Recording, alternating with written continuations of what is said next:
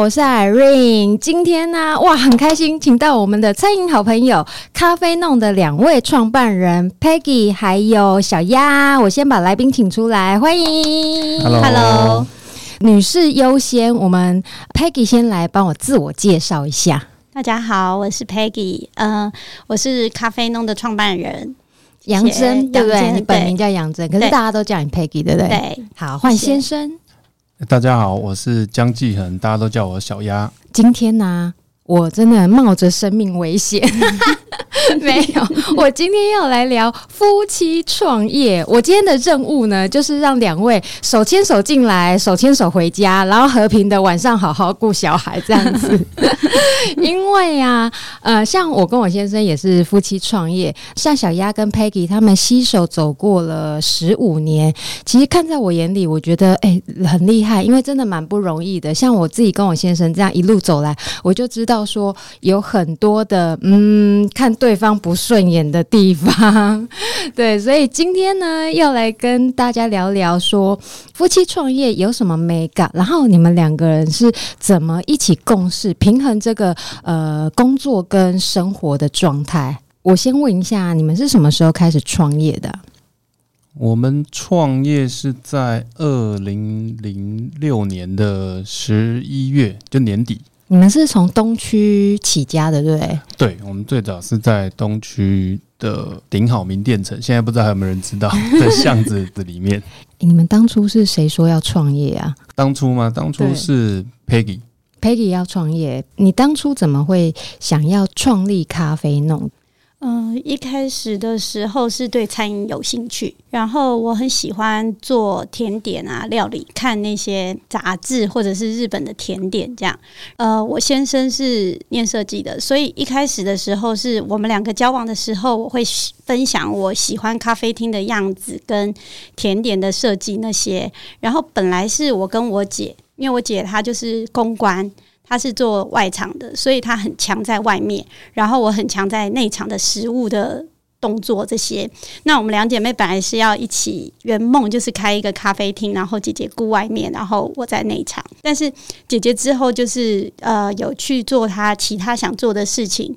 那在交往的时候有跟。就是小鸭讲，不如就一起来弄个咖啡厅这样子。可是他知道我很强烈，真的喜欢，对、欸，这样很不错啊。就是要有一股热忱，嗯、那个创业才有办法创起来。不然想太多，其实好像真的创不起来，因为瞻前顾后，有没有？对，对啊，是这样子。可是像你们各自执掌什么工作啊？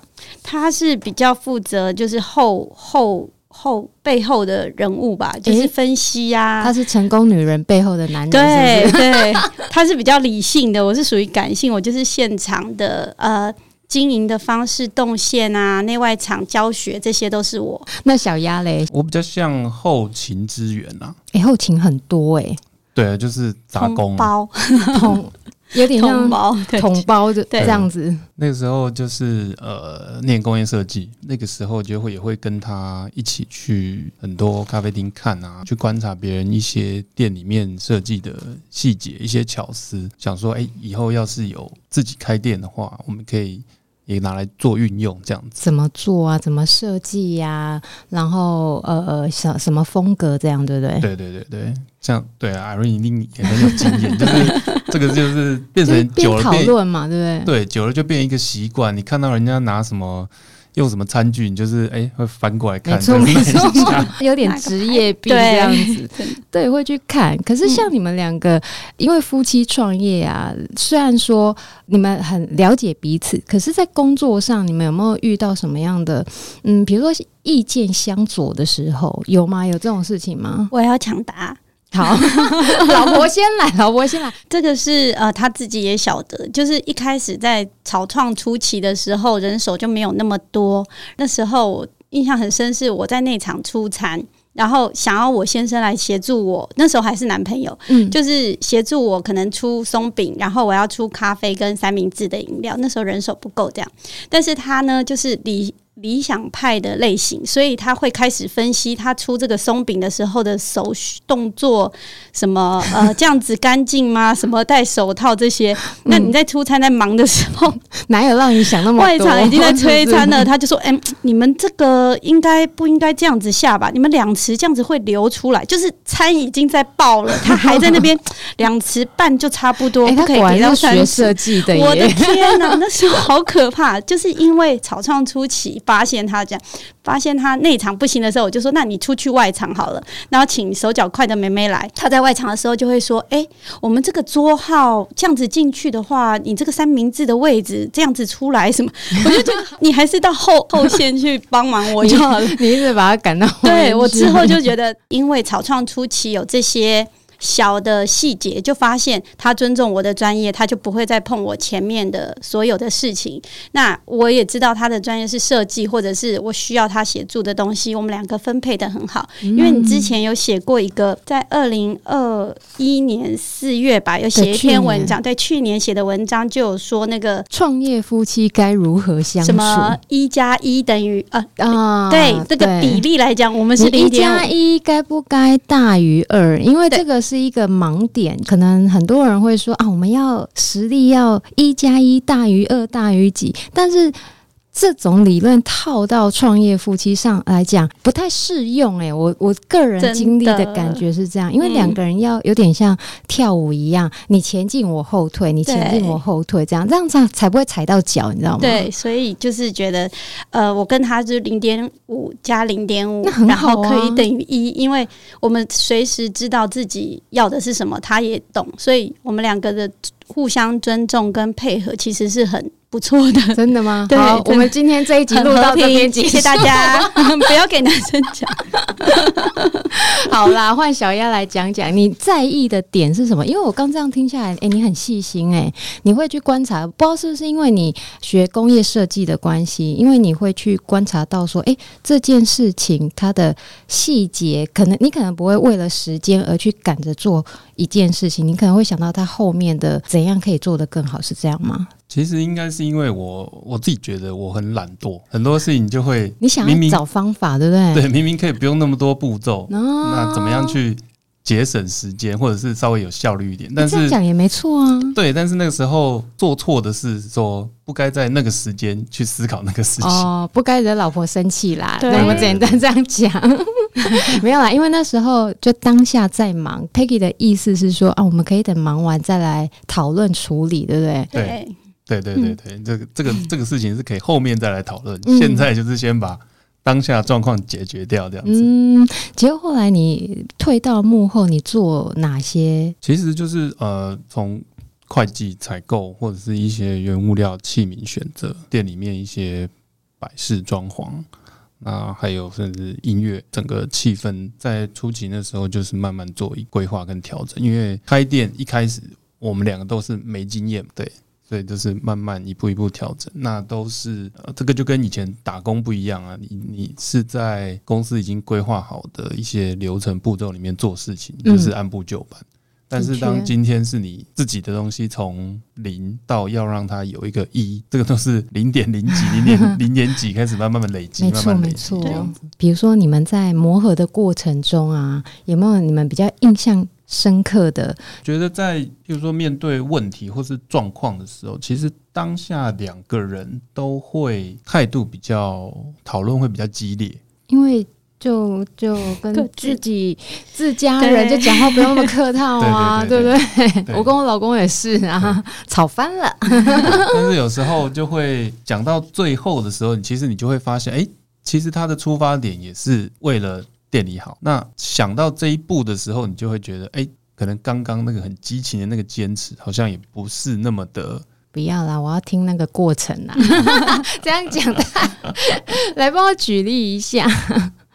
举例，我等一下可以补充，但是我知道我们两个是公私分明的，所以如果在家里真的有要大声的讨论的时候，我们的公婆会关心，因为我们住在一起嘛。嗯，然后呢，公婆就会很紧张过来，就想说怎么怎么你爸爸妈妈吵什么这样？那小孩就会跟阿妈说：“阿妈，他们只是很大声的在讨论店里的事情，讨论公司。”哎，小孩很成熟哎，对他没有是他们。曾经好奇为什么我们两个要这样子这么大声的讨论，而且很急。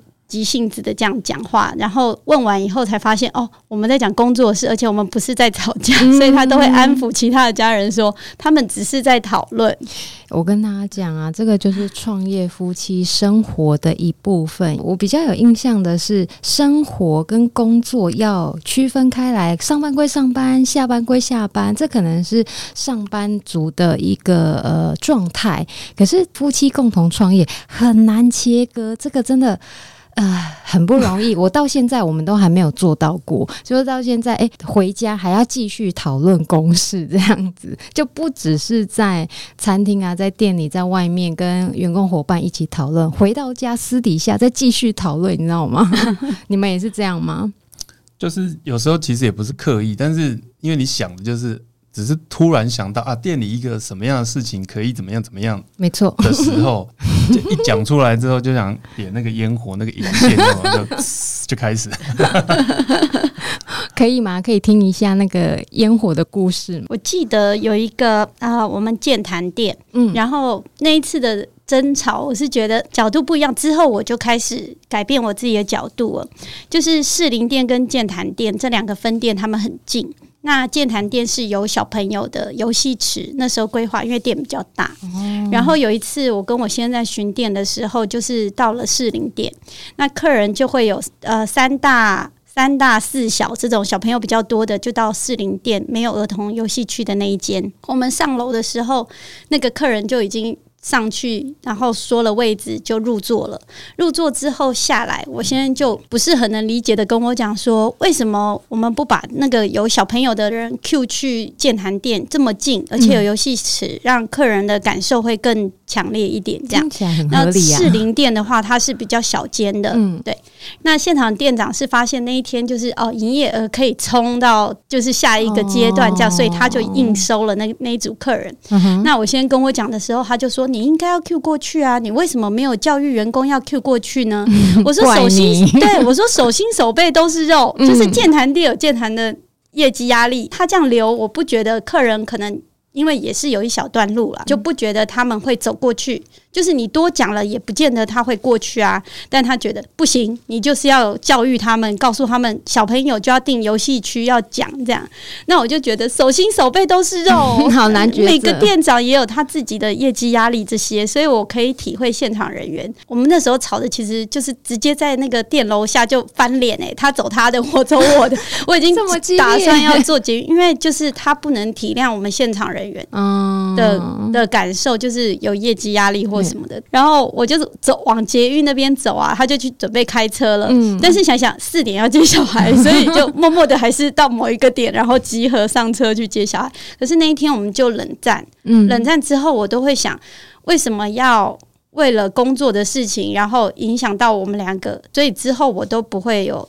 这种，如果他有说他的想法，我就会吸收起来，然后隔天告诉员工说：“哎，可是公司的角度会希望是这样。”所以之后我就会养成习惯，如果我先生有提醒我一些他在公司上的角度考量的比较完整的话，那我就会去跟。员工们讲，那他们就会听到公司想要的东西，所以更能做出来，是跟我们方向是更一致这样子。因为以形态来讲，你刚刚说健谈店是有儿童游戏池的嘛？对，他就会感觉比较像是亲子同乐的店。对，那另外一家店可能就是呃比较适合大人去。那会不会是小丫？你那时候考量的点是说这样子会让客人这边的客人感觉不舒服，因为太多。小孩了是这样吗？其实我那时候考虑的应该是说，对于店里面整体有不同的主题的分店，可以让客人更知道做一个呃区隔，对，做一个区隔，做一个广告。哎、欸，即使他们今天来只是选择没有游戏池的，但是他如果知道了这个讯息，他下一次或许会考虑过去。哦，其实你不是要立刻马上把他们移动到那边，只是说让员工多讲个两句话，跟客人稍微聊一下。哎，你下一次可以定定看我们的健谈店啊，我们那边有游戏池，小朋友会玩的更开心哦，是吧？对，你这不错吧？你真的很优秀哎，你好棒哦！你看下次客人就订健谈店了，多棒！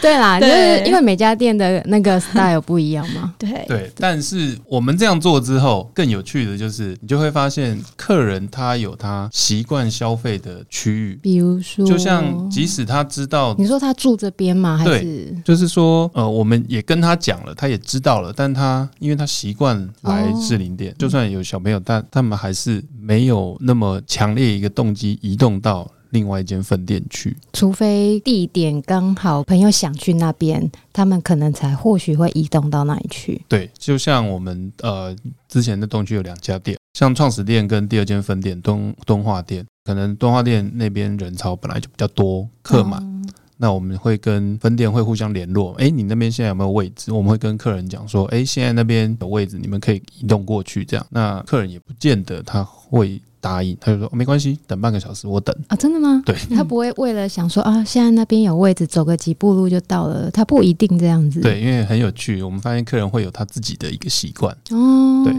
所以这也不能勉强现场人员的。对对对对，没有错。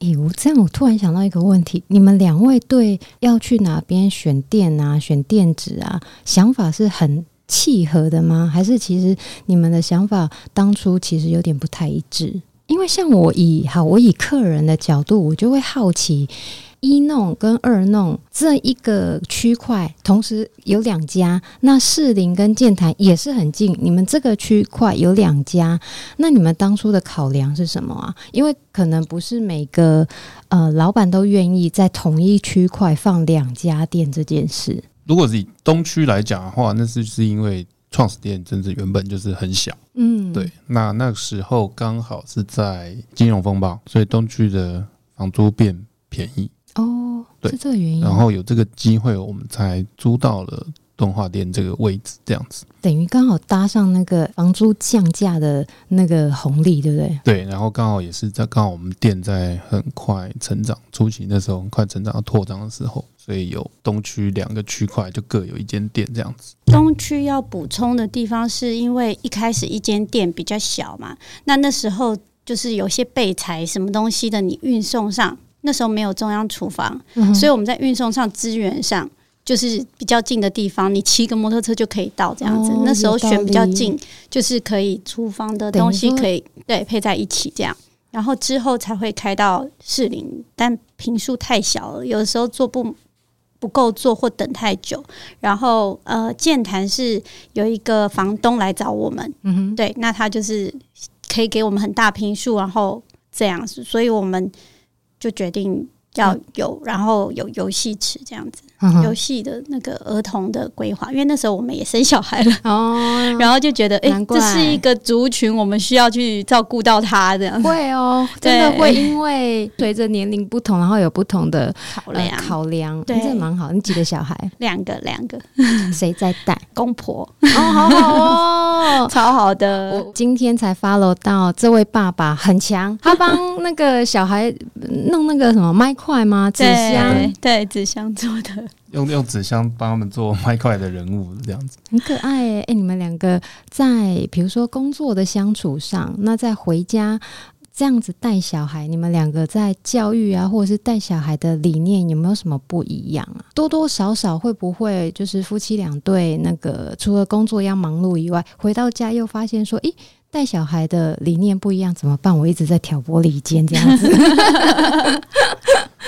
对小朋友的话，谁是虎妈 还是虎爸？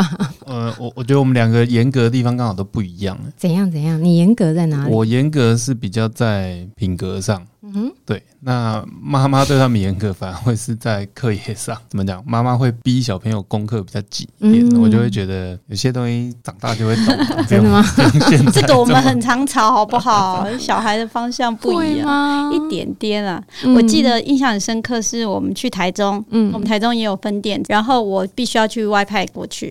那我大概平均一个月会下去两次，大概四到五天，那就有可能是假日，也有可能是平日。哦，这个真的是太经典了。对。然后呢，呃，联络部就是爸爸在签，我不在的时候都是爸爸。然后。早上老师就会传讯息给妈妈，就说：“哦，今天小朋友哪里又没有做好，东西没有带，或者是什么东西功课没有写，这样，那我就会传讯息问爸爸说：‘诶，请问一下，为什么我儿子的作业没有写，或没有带，或没有交？’”他说我不知道，然后我就说你怎么会不知道呢？对，我说怎么会不知道呢？那你签联络簿在签什么的？他说小朋友就是要对自己的行为负责任。他如果今天没有把该做的事情做完，他明天要自己面对老师。嗯、但是不一样，老师都传讯息给我。对哦，老师都是问家长哦。对，一直问妈妈，可能就是妈妈比较好讲话，所以老师就就是会找我来讲。如果你要被分隔两地的时候，嗯、这个地方是。妈妈会很挣扎，或者是外派出去的那一个，啊，不是很开心吗？没有，就是想到小孩，还是会这样默默掉下泪，然后觉得他们今天起床了吗？吃什么呢？这些，嗯、但是我觉得我先生、公婆啊、呃、大姑啊，他们他们把小孩顾得很好，让我很安心的可以去。打拼这样子，好棒哦！对，但是遇到爸爸那个佛系 小孩，我小孩应该很爱爸爸吧？耶，妈妈不在，没有，他们就会说：“妈妈，你什么时候回来？你还要去多久？” 爸爸都不管他们，真的吗？不会跟爸爸玩在 happy 玩在一起，来哦，打电动 这样。周末都会啊，周末只要打电话回去试训，他们都不理我。三个男生，三个男生在打电动都不理我，很可爱啊。像我来录音的时候，呃，比如说我有时候会出门嘛，他们就说：“妈妈，你什么时候要回来？”我想说啊，好感动哦，我小孩还记得我，呃嗯，就叫我早点回去，自己脑补有没有？然后小孩说，我就说，嗯，我今天会晚一点，太好了，你晚一点回来没关系，晚一点哦。我心想说，天哪，你们到底是跟爸爸在家玩什么东西？原来是另外一种盘算，对，没错。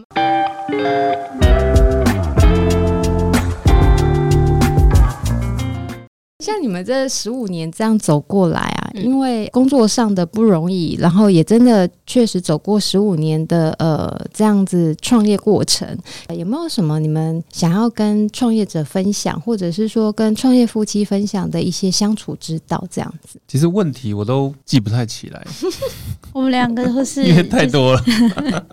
但其实你就会知道，这个想不起来状况，就表示那些不重要，对，真的都不重要。没错，因为像好，我举例一下我自己好了，比如说开 JK 嘛，那有时候嗯，这很无聊的小事，我就跟 Peggy 讲啊，我就说，哎，像我自己也会跟我先生因为工作的事情在那边有争执，但回头想想，就像刚刚小丫讲的，就两个人都是为了餐厅好，为了店里好，但。现在回头想想，都觉得啊，当初都是芝麻绿豆大的小事。嗯、可是当初好，我我举例一个真的很无聊，诶，各位听众，你们可以笑一下，没关系。我们当初那个要做招牌的时候，那时候因为很流行一种东西，叫做那个呃，有点像铁锈，比较有个性的，嗯、那后面会装灯板。灯灯条的字体镂空，那是看起来有点像深咖啡色的铁锈，不知道为什么，完全不知道他讲这，他有讲这一块，然后我就照着我的想法做啦，我就想要做那种比较精美的，但又有个性的，然后就做下去了。他就说：“我不是叫你做那个招牌吗？”我就说。你是叫我做那个招牌啊？一模一样的讲法，可是出来的材质不一样，就有差了。后来他为了这件事情跟我不讲话很久，他真的很生气，他就觉得恼怒，怎么呃厂商送过来的东西不一样？后来我就解释给他听，我说你看这个多好看，你看都有质感。后来那个招牌就用到现在，然后直到我们开分店也还是用我原本那个招牌。后来我说有没有？我就说我当初选的比较耐看，就等等。之类的，可是 当下会觉得意见不同的时候，就会很恼怒。对啊，我就这样不管啦。对对，那这个我不会跟他吵，真的哈。对，后来我们怎么样？呃，协调就是他，我我们刚好跟我跟我先生刚好跟小丫还有 Peggy 是反过来的。我先生管现场营运，那因为现现在现场有其他的工作伙伴，所以就是他跟工作伙伴一起。管现场营运。像我的角色就会比较像小鸭这样，在呃幕后做行销。但是我只我没有像小鸭这么厉害，同胞 我不行，我真的那个心力有限，所以后来我们就也是找出呃相处的，像那叫什么相处的方法，就是只要是我负责。设计啦，或者是我外包给厂商的设计厂商的东西，他就会不管，他只告诉我说内容什么不可以错，对，嗯、但是风格啦什么的，他后来会去跟伙伴说，这个你去问老板娘，这个你去问老板娘，我不管，对我就是他管其他事。那后来变成他管其他事的时候，我就会说，哦，这个问老板，哦，这个我也不知道，就是退而求其次，就是。呃，互相彼此尊重对方现在在做的事情。像你们工作这么久啊，有没有除了咖啡弄以外，你们自己本身也很喜欢做的事情？然后你们是怎么看待彼此？比如说女鞋品牌跟跟女鞋品牌合作这件事情，是谁想到的？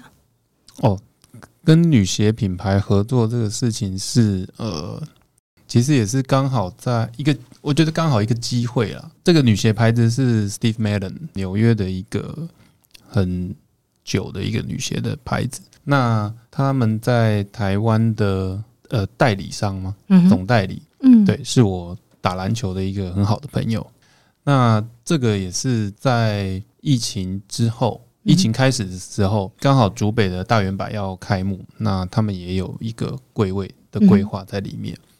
那他就跟我提到了一个想法，不如来开一个快闪店，当做他们新的柜点的一个宣传的亮点，这样子。那我们就开始讨论跟规划，因为讨论之后就发现，其实相关的营运成本都要都要都要花下去，都要做。那不如我们就规划，把这个店点做一个长期的经营。有点像呃复合式的概念，对，它就会像一个复合式，它旁边会有他们呃会有鞋子品牌原本的一个展示销售，然后紧邻着旁边就会有一个外带型的一个。简单的轻食甜点。诶，可是外带，我买完鞋子我只能外带吗？你们有规划内用区让他们坐着休息一下吗？有，它有一个简单的休息区，你可以带走，或者是直接在这边用餐都可以。嗯，这样不错。然后你帮他设计菜单是不是？对，我们针对他们的样态做餐点的简化，因为毕竟不像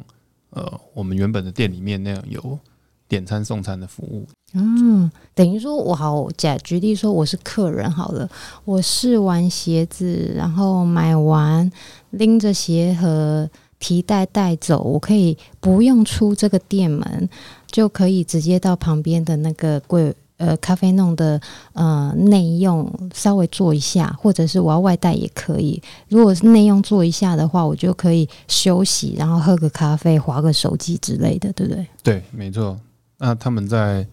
等于是在客人可能在选购鞋子或者是等待店员拿东西的时候，他也可以顺便看一下有什么吃的喝的，甚至于这些餐点饮料也可以当做是呃回馈给消费者，如果他有买鞋子的一些活动这样子。针对这一个，Peggy 当初有给小鸭什么建议吗？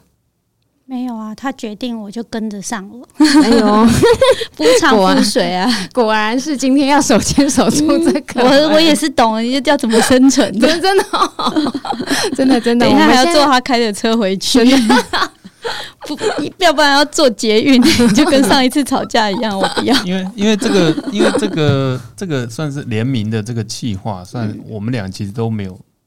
没有做过，算是第一，算是第一次尝试。今年吗？你说疫情过后是今年吗？呃，竹北的大圆板是在今年的年初开的，年初开的，对对对。哦、那这就是我们其实都是我们第一次的尝试啊，所以在这个企划的执行上面，我们其实没有什么太太多争执的点，反而是会比较想要把它做好，一起做好它，会会比较细的讨论，对。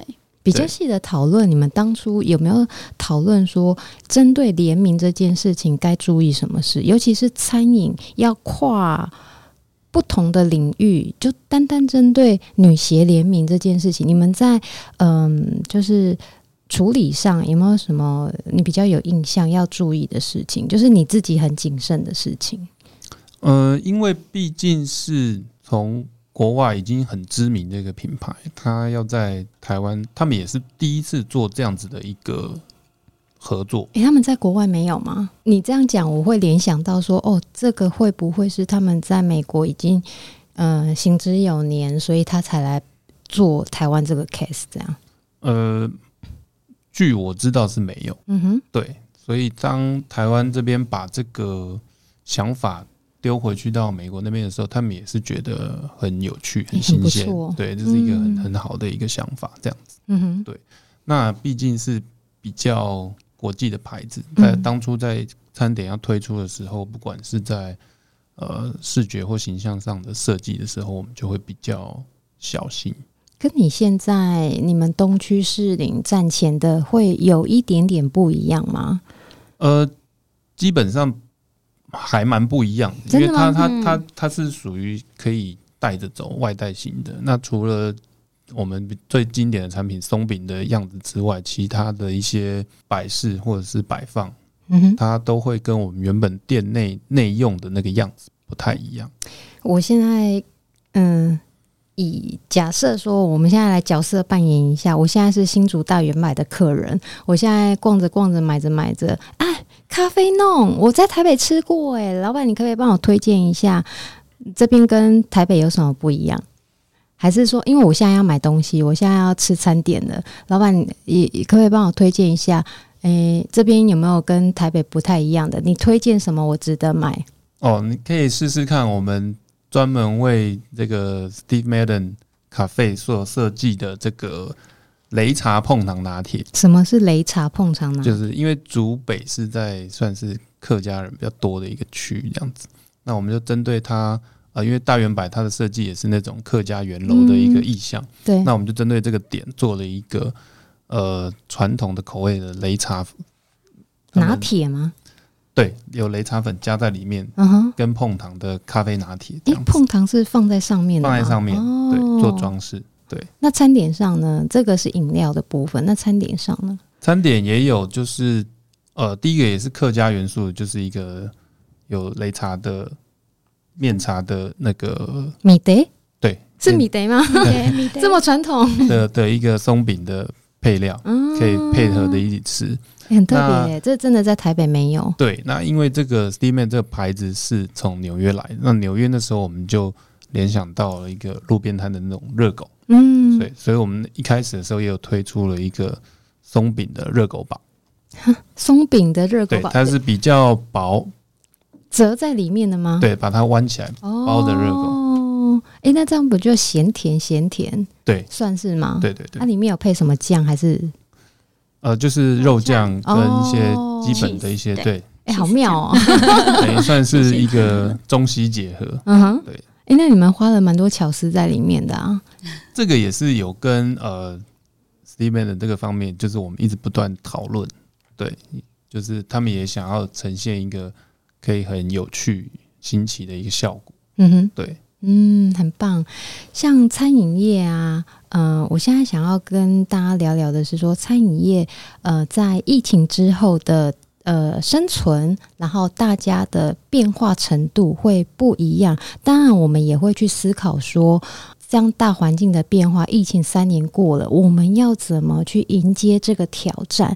那以咖啡弄来讲，你们除了 Steven Madden 这个女鞋品牌的复合式合作以外，有没有其他你们针对疫情过后的一些想法？然后你们现在也正在做一些转型，对不对？对，就是卖酒，卖酒 是哪一间？敦化店，敦化店。敦化店现在在做一个小的改装，嗯，对，那规划是因为，呃，因为前两年疫情，所以我们的营业时间已经有做一些改变。改变是指变缩短。嗯你们原本说到几点呢？我们现在是到八点钟，晚上八点，对，然后最后点餐是七点钟。嗯。那我们规划是在敦化店开始做一个调整之后，会增加一些呃餐酒的内容。你们想要提供给客人什么样的感觉？如果这是是指说刚 Peggy 讲的，就是你们说的呃改装，那你们想要之后在敦化店呈现什么样的感觉？我们想要它是一个空间，像下午茶的时候，就是大家都大家都知道喝咖啡聊是非嘛。下午茶的时段来跟朋友聊天，那我们希望可以再延长这样一个朋友聚会定点的一个聊天的氛围，一直到晚上。那它搭配的可能就会是我们选的精酿啤酒的种类，嗯、那再加上我们新的提供的一些呃。餐酒的饮食内容这样子，下酒菜，哦、下酒菜，哎、欸，下酒菜以前没见过，嗯，对不对？对，那那因为以前都是。呃松饼啊、三明治啊这这些比较为明星商品的东西，对不对？对。对，就算是有咸点，也都是会饭面类，嗯，对，主食比较多，就没有呃配合酒类的小食的这种东西，嗯哼，对。那会营业？你们有预计营业到几点吗？应该会到十一点、十二点哦，差不多。但我们也会看到时候试营运开始之后的情况。嗯，先试营运，呃，先试营运看看这样子。对，没错。那以装潢风格来讲了，你们会因为我记得你好像要打掉其中一部分，还是一面墙，然后把它装潢成什么吗？呃，因为我们动画店原本有算是三个用餐的区块这样子。那我们的想法是把其中一个区块，把现有的呃比较制式的高桌椅变成是像沙发矮桌，就一个比较 lounge，比较适合喝酒的一个氛围，比较慵懒一点，再更慵懒一点。嗯，对。那还有另外一个区块也会做一个呃类似。类似包厢，但不完全封闭，比较一个轻轻隔的一个感觉。打开的时候，它可以是客席，然后轻隔关起来的时候，它可以是一个私密空间的包厢，这样子。对对对对，嗯、如果不错，有类似需求的客人，他就可以选择这个区域这样子。嗯，因为包厢的需求其实也还是蛮多的，因为大家想要假设说三五闺蜜来，我们比较重要的 party，或者是说他。那一次比较有预算的时候，他就可以不被外人干扰，对不对？对，一个比较呃自己独有享用的空间。对啊，嗯、我们就是让敦化店更多元一点。对，而且还不错哎、欸，你们不会说一下子就全部换装潢，就是你们也怕说原来有的客人一来发现哎、欸、怎么都不一样这样子，对，对不对？对，我们就是保留一些。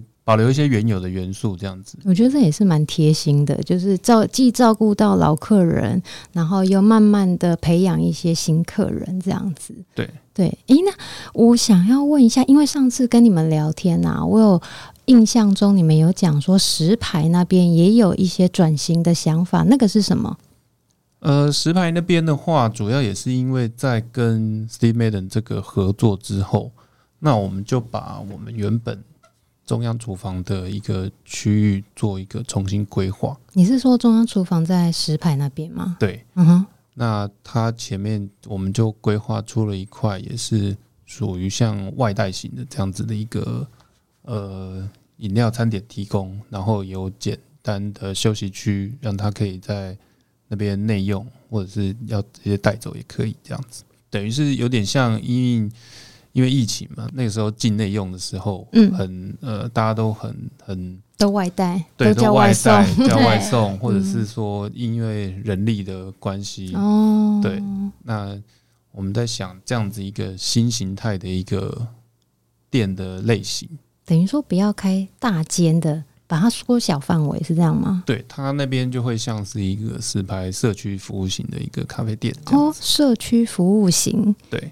哦，那你的目标客群不就是这这附近的呃住家或者是上班族这样子吗？对，那边附近有一些银行上班族，周边有小学，或许在呃上下课的时间提供小朋友一些简单的饮食。嗯哼，对，就是慢慢的呃有一有一些改变，有一些转型，这十五年来真的不容易的。当他说呃敦化店要卖酒的时候，我就觉得双手赞成，因为地方妈妈需要酒啊。